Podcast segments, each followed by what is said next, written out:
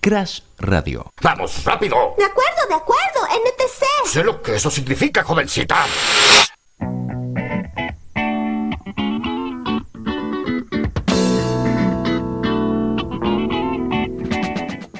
Y bueno, hurgando en, en redes sociales, hurgando en Twitter más que nada, eh, vimos, vi un usuario, arroba Matifer, que contaba la historia de una de las marcas más importantes de yerba en la historia, diría ya, de la República Argentina. Eh, esta marca es Playadito, que seguramente la debes tener en tu casa. Eh, debes estar tomando un mate ahora con yerba Playadito. Y les cuento un poco que hoy en día es una cooperativa de más de 130 productores que en su mayoría son descendientes alemanes y que se instalaron en la provincia de Corrientes en 1934. Ahora mismo te digo que te hagas un mate tranquilo, le pongas azúcar o no, espero que no. Eh, te cebes algunos y nosotros te vamos a contar un poco la historia de esta marca. En 1924 un grupo de alemanes en la ciudad de Karlsruhe llegaron en barco a Argentina y se alojaron gratis en el Hotel de Inmigrantes de Buenos Aires. Ahí lo que querían era trabajar en paz eh, solamente, buscar eh, conseguir algún tipo de empleo y pasar su vida aquí en Argentina. Este pequeño grupo eh, salió a buscar tierra, se fueron para Chaco, se fueron para Corrientes, se fueron para Misiones. Y cuando pasaron por Corrientes, eh, la compañía Liebig, que tenía unos capitales ingleses, les dijeron si se querían quedar. Ellos por supuesto accedieron y llegaron a un eh, lugar, a un, a, a un pueblito, a ese pueblito ahí llegaron 250 personas provenientes desde la provincia de Buenos Aires. Ahí pararon en el campamento kilómetro 517, donde se dividieron en dos ranchos. Un rancho iban solo las personas solteras, otro rancho iban las familias. Eh, y ahí comenzaron a eh, trabajar, cultivando arroz, cultivando mandioca, maíz y después yerba mate.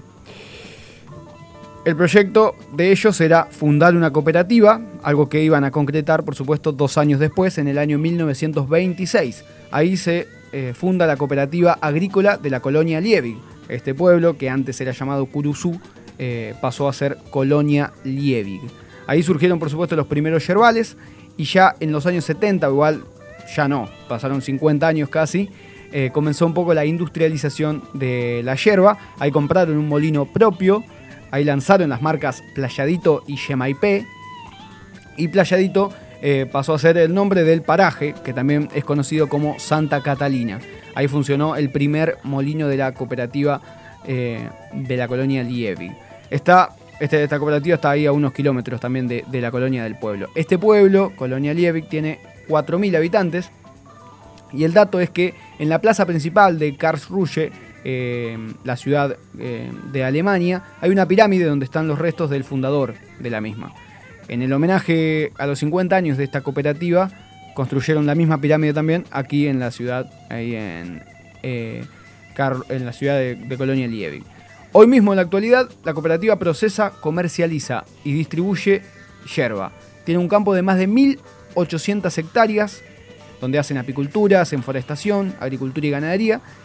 Y además de yerba mate, las marcas Playadito, Yemaipé y elabora- también elaboran miel. Eh, ¿Cuántos kilos de Iván decís que produce por año Playadito?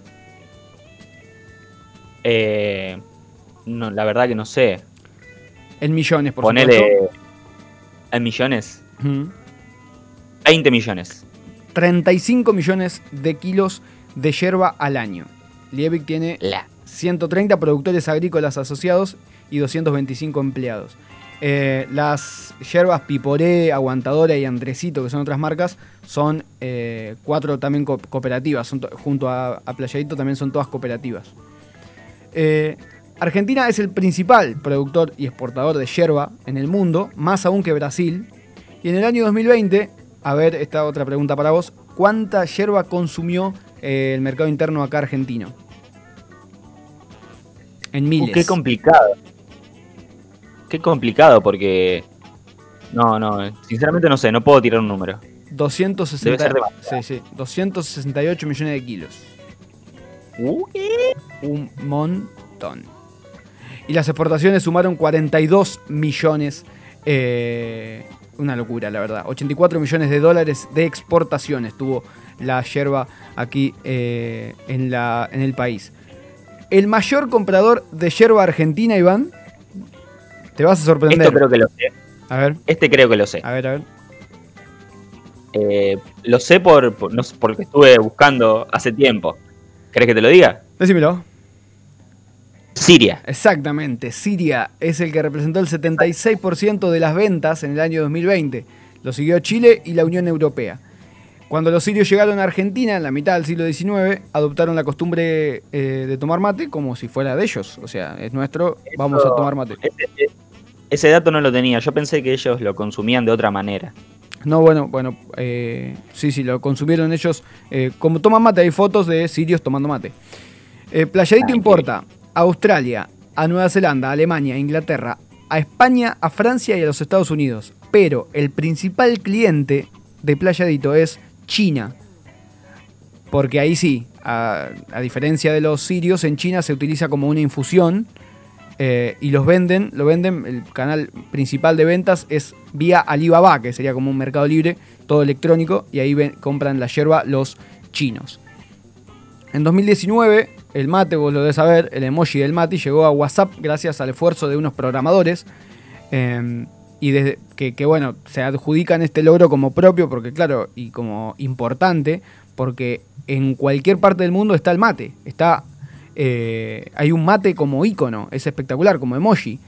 Y desde ese momento es un símbolo uni- universal y en todos lados se empieza a conocer un poco más lo que es el mate. Y bueno, a esto es lo que nos referíamos con el éxito, qué es el éxito y cómo eh, hacer un éxito, que no hay ninguna fórmula, por eso ustedes pueden ir por una librería eh, o, por una calle donde haya librerías y ver el secreto del éxito en un libro. Y bueno, si esa persona escribió el secreto del éxito, o sea, si esa persona sabe el secreto del éxito, ¿por qué te lo va a contar a vos y por qué lo va a poner en un libro? Imposible. Entonces, eh, la historia de Playadito demuestra acá que no hay un modelo preestablecido para el éxito, porque se puede ser una pyme, se puede ser una gran empresa o se puede ser simplemente una cooperativa, pero lo importante es el esfuerzo para llevar adelante la idea y la capacidad de construir una comunidad alrededor. Yo por mi parte voy a, mm, a terminar esto poniendo la pava, pero bueno, para poner la pava tendría que poner una canción. ¿Vos qué decís, Iván? Yo creo que sí, que deberías hacer eso. Yo le voy a cambiar la yerba a mi mate. Vamos a zancillar el mate. Bueno, perfecto. La historia de Playadito contada aquí